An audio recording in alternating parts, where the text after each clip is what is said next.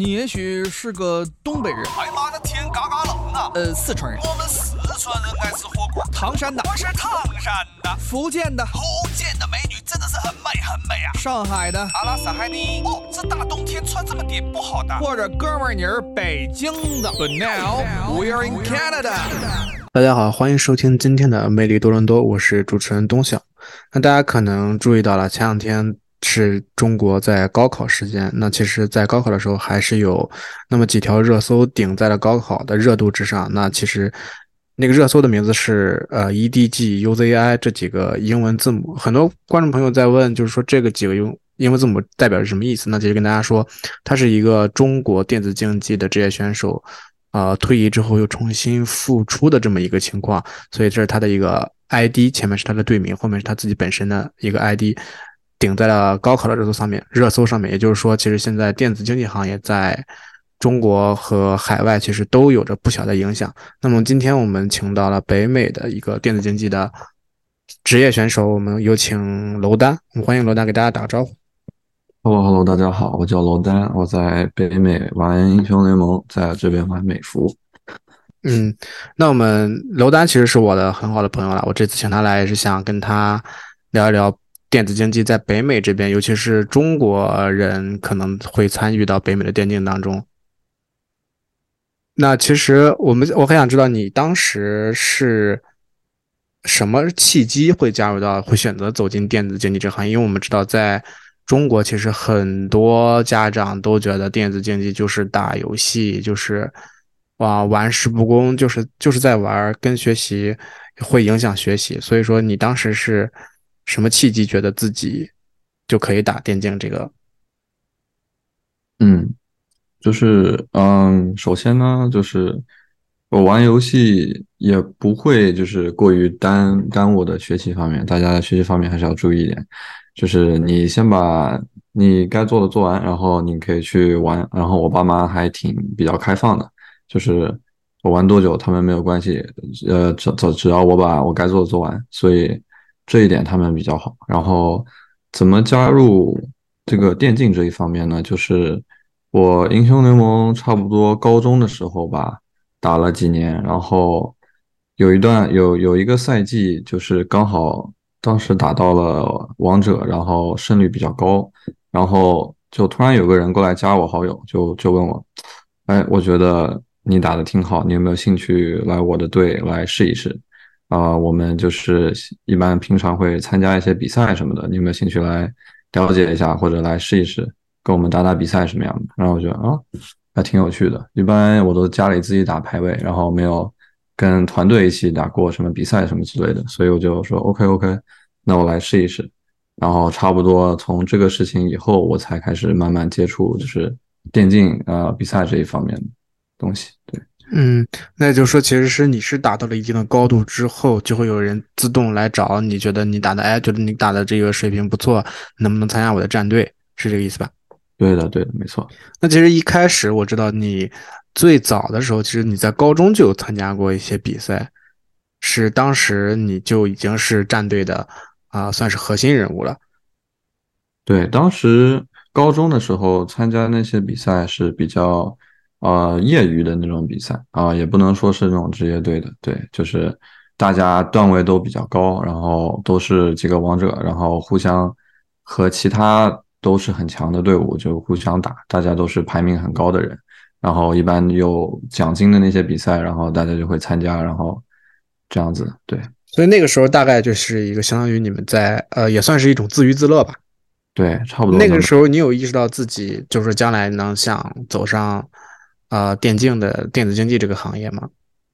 对，自从自从加入队伍啊打比赛之后，我就是更想呃加入电竞，然后。打比赛了，就是我觉得这种氛围很好，然后我也是真的很喜欢打游戏，然后英雄联盟也是我非常热爱的一个游戏啊，玩了现在玩了好几年了，然后也一直很热爱，然后嗯，我觉得打比赛和几个跟你水平差不多，然后有同样热好呃爱好的呃玩家一起参加一个比赛，然后一起和其他人啊对打，是一个很享受的过程。然后也是一个很有趣的事情，我觉得。嗯，那哎，那你你不如跟大家普及一下，就是说这个单纯的打游戏来说，跟电竞的这个区别大概在什么一个地方？就是电电子竞技到底是不是就是说真的就是打游戏，呃，或者说是就是高级一点的打游戏？嗯，你自己打游戏的话，你可能不用考虑那么多，你就啊打开游戏，然后你想玩什么你可以玩什么，然后就比较放松这个状态。那如果你要打电竞，就是呃高级一点的，就是团队情况下的话，我觉得是完全两两种两种类型的游戏啊，因为你要和你的队友沟通，然后你要么去商量不同的对策，然后你们要。啊，经常一起练习打比赛，然后这样才能配合你们的默契度什么的。就是，嗯，啊，和自己打其实完全不太一样。就比如说你平常的运动嘛，比如说你打网球，啊，你自己对着墙打练练网球，和你比如说和一个人互相，啊，呃，练的打对球是不一样的感觉的，差不多能能有这么一个对比。所以说，其实电子竞技相当于更注重团队的配合，竞技性更高一些。相比于自己在家打游戏，自己在家打游戏的话，其实就是一个，嗯，算是自娱自乐，或者是更更在乎自己一个游戏体验这么一个状态，是吧？对的，没错。嗯，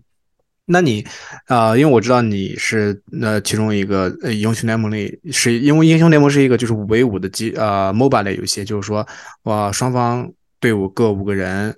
然后推到最终的目标就是推到最敌方的基地，也就是主水晶，就取得胜利。那这个游戏，你觉得五个人的团队配合是要比个人的出色发挥要更重要吗？还是说你是觉得各方面因素？你跟大家讲简单讲一下，说你认为在这个游戏里什么是比较重要的？呃，在竞技团队的呃情况下，我觉得。团队配合是非常重要的。当然，有比如说偶尔你打十场跟你的队伍一起，然后有一两场可能是你的队或者别的队，或者甚至是你自己打的特别特别出色，然后你一个人带动了所有的队伍，也是有这种可能性的啊。但这种玩家一般，如果你能一直这么发挥的话，你很容易就是被大家发现，然后你可能就很有这方面的天赋，你可以啊加入那种职业队，很容易被发现啊。但是大部分的时候来说，团队配合是。呃，关键就是两个队伍，如果你们五位成员差不多技术互不上下，啊，分段都差不多，啊，剩下的考验就是，啊，你们这个团队的配合配合度和熟练度，然后加上教练有时候帮你们选英雄的，啊，ban pick 都比较重要这方面，所以啊，我觉得啊，团队方面还是比较呃需要重视的。嗯，那其实我也知道英雄联盟这个游戏已经。存在于大概十二十三年了，快，嗯，差不多吧，挺久了。你是呃，你是如何就是在这十十接近你打了大概有多久呢？我差不多可以说是 S 四开始吧，呃，就是大概六年七年这个样子。嗯。那你是在如何在长时间的时间里对一款游戏就是保持这么热爱和激情呢？就是因为我们知道市面上会有同时不多不。不同的多种游戏在同时流通，那你是如何保持对英雄联盟这一份热爱呢？因为我知道你可能也会打其他游戏，但是你最终想要走向的还是这个英雄联盟这个游戏吧？嗯，对，啊，可能是啊自己对这个游戏的要求吧，就是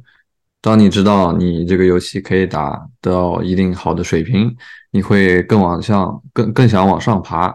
然后主要是这个动力，就是你想打得越来越好，这一点会让你保持这这个游戏的热爱，然后保持让你对这个游戏的呃了解度，就是你会更想花时间在这个游戏上变得越来越强，然后证明自己你啊你是可以打得很好的，然后有可能会被别人发现，然后甚至啊加入啊打职业队或者大学联赛这样子。嗯，那我们知道就是。我们，你像像是你来说，从英雄联盟从一个爱好者到参加自娱自乐的比赛，到最后走上电竞这个行业，其实属于是把你的爱好变成了一种你的职业或者是副业。呃，这期间你可能肯定是心态要发生一定的转变吧，就是从你就是从自己玩变成一个职业选手。嗯，对，有多少有转变的。嗯，那你大概你是觉得自己应该更，当时你是怎么想的？就是别人跟你说你要来，你可以来打比赛，你很除了很兴奋之外，嗯，呃，就是当别有别人认可你在这一方面呃打得不错的时候，你会嗯更激发你的动力，你会有更多的动力，会想往这方面放更多的时间，然后来把自己变得更更强一些。嗯，也就其实还是一个胜负欲和这个好胜，也不是好胜心了，就是希望能够变得自变得更强，变得更好一些，因为已经在一个领域上算是崭露头角了嘛。对，是的。那你对你，那你就是说，在参加这个战队之后，你的这个游戏生活有没有发生变化？比如说，因为你可能之前每天，比如说打，因为你要训练嘛，职业选手，那你可能本来每天打个十盘，那你之后可能是不是要打的更多这种？对，这个多少都会有的啊、你如果想花时间做一件事情，啊、多少都会多付出一些时间啊、比如说，你如果要参加一个职业队，然后你们经常会有练习的话，可能晚上这段时间你就得专门啊、空出来，然后专门去和你的这个队伍一起练习打一些比赛什么的。所以时间上的牺牲还是有的，但是我个人觉得比较比较值得，因为这是爱好的东西。嗯，那刚才你也提到，就是你们战队是有这个教练存在的，你们会不会就是针对你们做一些这个战术上的训练呀？会不会让你感觉到乏味？毕竟因为是可能有些人是要求你这么做的，和你自己本身意愿出发可能不太一样。嗯，对，当你加入一个职业队和一个团队配合的呃情况下呢，嗯，是是这样的，但是你得愿意去接受一些建议，因为你自己玩的时候，你可以按照你自己的想法来，但是在一个团队的呃环境下会有变化，就有时候你可能你自己打的风格不是很适合一个团队配合的一个呃这样的一个分配，所以嗯，教练大部分时候我们是愿意去相信他说的话，然后愿意听他的建议，然后做出改变，这也是团队和个人玩不一样的一个点吧。嗯，所以去比赛的时候，一般教练都是在台下指导大家，真正上到赛场的还是你们五个人，对吧？对的，对的。那你们这五个人是有分出，就是类似于队长之类的吗？就是比赛的时候就都听这个人的，还是说就是谁对听谁的？哦，对，一般一个队伍里会分一个呃专门在国外叫 shot caller，就是这个人在游戏里呃说什么，大家都要听他的话，就是这样子导致大家做做决定的时候可以稍微快一点做出决定。啊、就是那你们比赛当中有会发生，比如说争吵啊，还是什么？一般是会有吗？啊，对，这个多少都会有的，就是像你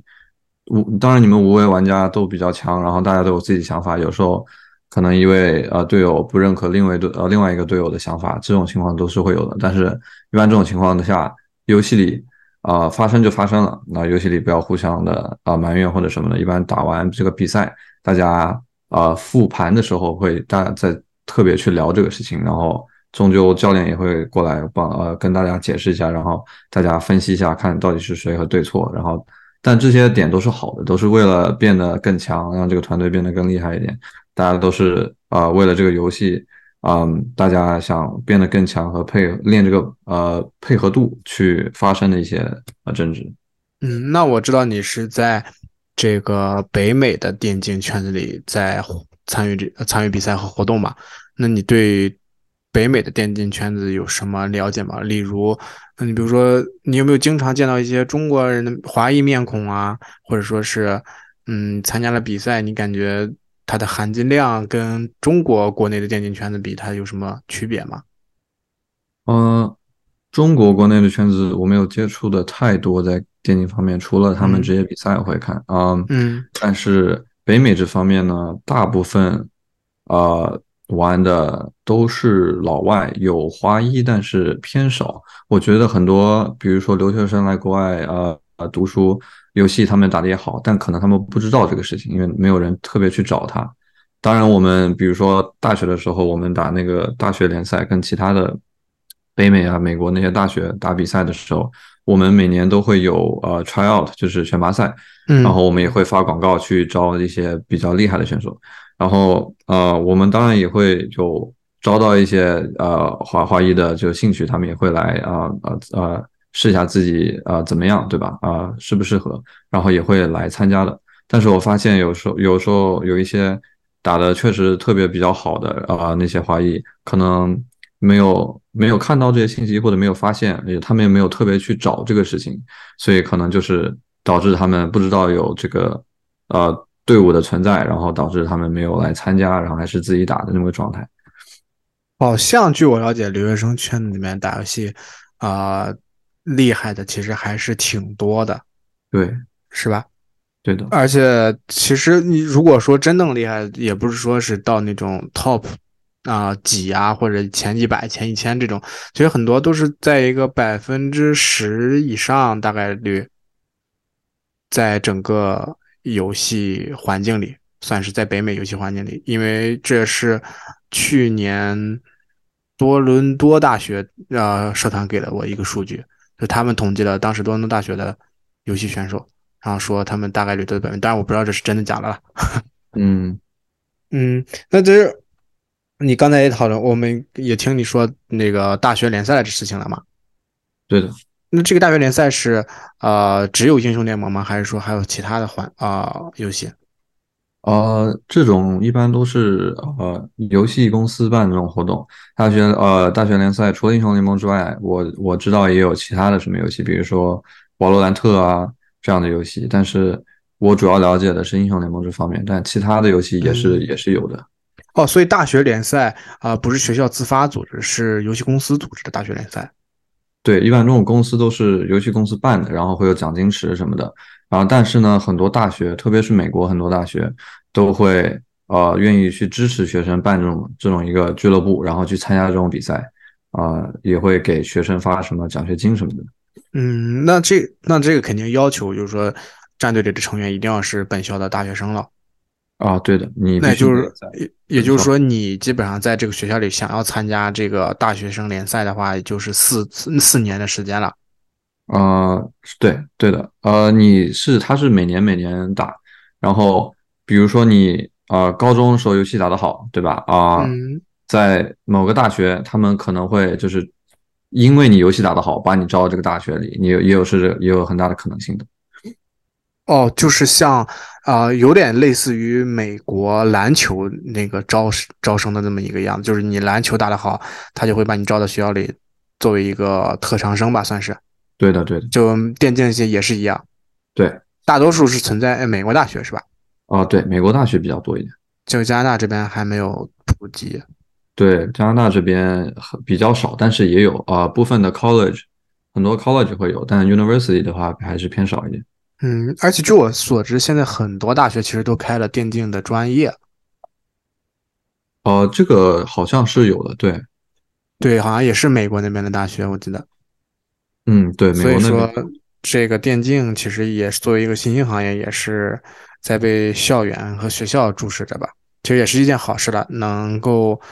让大家正视这一个行业，不再认为它是这么一个算是之前过去都说打游戏是电子鸦片嘛，嗯，对吧？但其实这个也就很大部分其实是在一些华人、华裔的印象当中啊，其实外呃外国人好像没有这么深的偏见吧。对，在外国人眼里还好。嗯，那你们在就是参加了这么多电竞活动和比赛的时候，你有没有感觉到你们最大的挑战是什么？就是你们在比赛当中困难点什么？就抛开，假如说对手很强的这种情况下，你们自身来说，你比如说，因为我知道你们可能有一些，呃，游呃游戏，如果是选你选手年纪比较大了之后，他可能就不太适合这个游戏了。嗯，嗯，你是说大学联赛的这边吗？还是职业？呃，就是职业，就是就是就职业，就比就哦游戏电竞嘛。呃，年龄大是一种说法，但是其实还是要看水平啊。其实，在北美这边呢，年龄没有像国内的，比如 LPL 看那么严重。这边北美好多的玩家年龄都打了好几年的职业比赛了，但是呢，嗯呃，这可能是跟文化的一个差距吧。啊、北美这边可能偏向更有经验一点的选手，啊、对，呃，跟如果就比如说你是一个没有经验的打得很好的一个人，然后和一个打得比较久，但是可能没有这个新人打得好，但是也还不差，他们可能会偏向选这个经验多一点的人。但比如说国内的话，可能就是更愿意给新人，然后基础打得好的一一些机会。哦，就北美其实更偏向于老将。对，对，因为其实我们知道北美有英雄联盟来说有一个传奇老将，也是华裔，就是 Double Lift 嘛。没错。对他还是一个比较传奇的人，而且他身上也是，嗯、怎么说呢，也是有痛苦所在的吧？因为可能大家不知道这个新闻，你应该是知道的吧？啊，我知道的。你可以跟大家讲一下这个。呃，具体的，呃，你可能你清楚一点，但是 对，那我跟大家讲一下 Double Lift 它是一个什么情况啊？Double Lift 它是北美的一个英雄联盟的职业选手，是走下路，也就是 AD carry 这个位置。然后他是作为 AD 来说，是北美算是顶尖的水平了，已经，对吧？他在水平上来说，对，是一个非常厉害的水平。然后他也参加了，他从英雄联盟第一年就参与游戏。嗯，就也就是说，所谓的 S 一，当时是大家，当时是所有世界上各个战队去到，好像是荷兰那边去比赛吧，还是反正是欧洲，我记得不是荷兰就是瑞士。然后他们当时奖金也只有两千块钱。当时 Double Lift 的这个选手，他也就是说，顶着家里的压力，他是离家出走去参加比赛的。啊，是父母也是不同意，所以说这个问题也只有在华裔选手当中出现。然后在他的第一年，他拿到了冠军，是吧？好像是对他第一年拿到的是冠军，然后在此之后，他每年的成绩也是都非常耀眼，包括拿到赛区冠军或者是世界赛的入场券都是非常厉害。直到有一年，他在前往比赛之前，他家里出现了巨大的啊、变化，就说是他的哥哥，嗯，像他像他的哥哥拿刀捅伤了呃他的父母。然后他的母亲是当场去世，父亲后来是救了回来，所以这一个重大变化，大家当时都以为 Double Lift 不会再出现在电竞的赛场上，但他回简只是简单回家做了两周的这么一个调整和算是处理一下后事吧，然后就又重返了电竞赛场，所以当时也是全世界都对他的这个嗯精神所打动吧，因为。那还是蛮重要的，对他来说。嗯，所以我们也能看到，这个电竞其实像很多传统体育一样，吸引着很多年轻人的关注和参与，也影响着很多年轻人的精神。所以说，我们还是非常欣赏和喜欢这些活跃在赛场上的电竞选手的。对，我们还是啊，回到我们多伦多本地电竞电竞圈，你是你觉得？呃，在加拿大有什么好玩的电竞比赛或者是赛事吗？加拿大这边，嗯，华人圈内也有挺多呃，比如说网吧老板会举办一些呃比赛，线下比赛，然后也会邀请一些呃段位比较高的那些玩家呃自由组队然后参加，嗯，老外办的活动好像有几次大的，嗯。多伦多呃，最近几年好像没有，但是在那个呃 Montreal 好像呃连续每年好像都会有个比较大的比赛啊、是老外举办的，然后很多啊、我知道的那些高段位啊、选手都会自自由组队去参加。哎，那是这些比赛我们是只能从线上看到吗？还是说线下也有机会看到？呃，这些比赛我说都是线下的比赛，然后他们网上应该也会有直播。哦，那我们说到网上直播这个问题，其实我也知道你自己也是做一个游戏的直播主播的。对的，嗯，这个你是兴趣呢，还是说确实也是想嗯挣钱呢？还是说呃，当时就是打的比较好了之后，会很多玩家来问我呃关于游戏方面的问题。然后多了之后，有些人就问我你平常直不直播啊？我想来看你打游戏什么的。我就说啊啊，感觉还可以，可以跟呃啊打游戏的人呃热热爱者呃互相聊聊天什么的，然后就呃创了一个直播平台啊，然后自己搞了一个视频的呃账号，偶尔会发一些游戏方面的攻略什么的和视频，然后慢慢这样子。呃，长久以来就是有了一定的粉丝的呃 base，然后啊、现在就是一个纯爱好方面的东西。对，那你就是直播的话，我知道你是在那个叫什么呃 Twitch 上直播对吧？对的。那每次直播大概最多的时候会有多少人同时在线观看你的直播呢？呃，最多的时候可能有个六六十左右，五六十。哦，那其实说实话已经算挺多了。对，在北美，在北美算是很多，对，因为人口的问题嘛。嗯，对，嗯，那其实那我们知道，就是你不管是直直播也好呀，或者是比比赛也好，都是会有人在后，你都会知道有人一直在看着你的一举动和你的操作的。对，那这种情况下，你是心理上是会有压力吗？呃，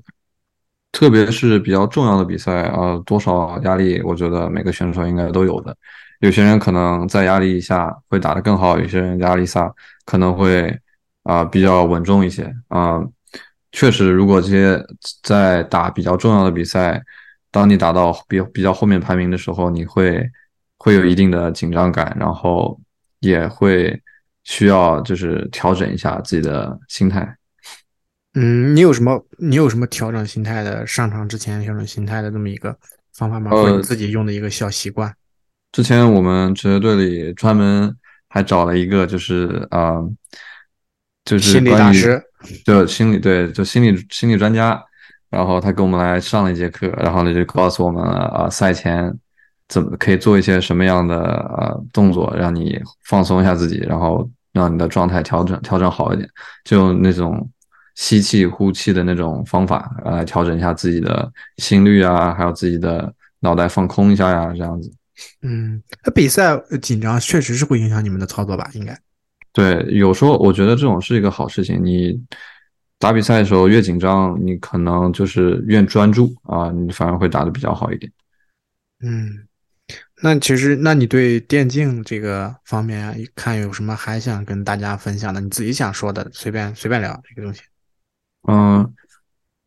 我觉得，嗯，因为我看到，呃，我打游戏的时候，平常也能碰到，就是很多呃华裔留学生，呃，的游戏打得很好，但是我看他们也在念大学，但是没有参加那种大学的呃队去参加那种大学联赛。嗯我觉得如果你们呃听到这个呃录音，然后觉得有对这方面有兴趣，我觉得你们可以搜一下自己大学有没有队伍，然后去呃跟他们沟通一下，然后说感兴趣，然后去参加一下，报名一下，去体验一下这个呃团队经济、电子竞技的这个氛围，我觉得是个很不错的一个体验。然后嗯，说不定你们有些打得比较好的人，可以走向一个职业的舞台，然后也是一个很不错的体验。嗯，所以说，其实还是我们应该趁着年轻，趁着热血，能把自己喜欢的事情做到一个位，做到一定的高度上，是一件让人很开心，起码让自己很开心的事情。没错，嗯，那我们今天也谢谢罗丹的分享。那我们今天的魅力多伦多也就到这里了，谢谢大家，我是东晓，谢谢罗丹。谢谢大家。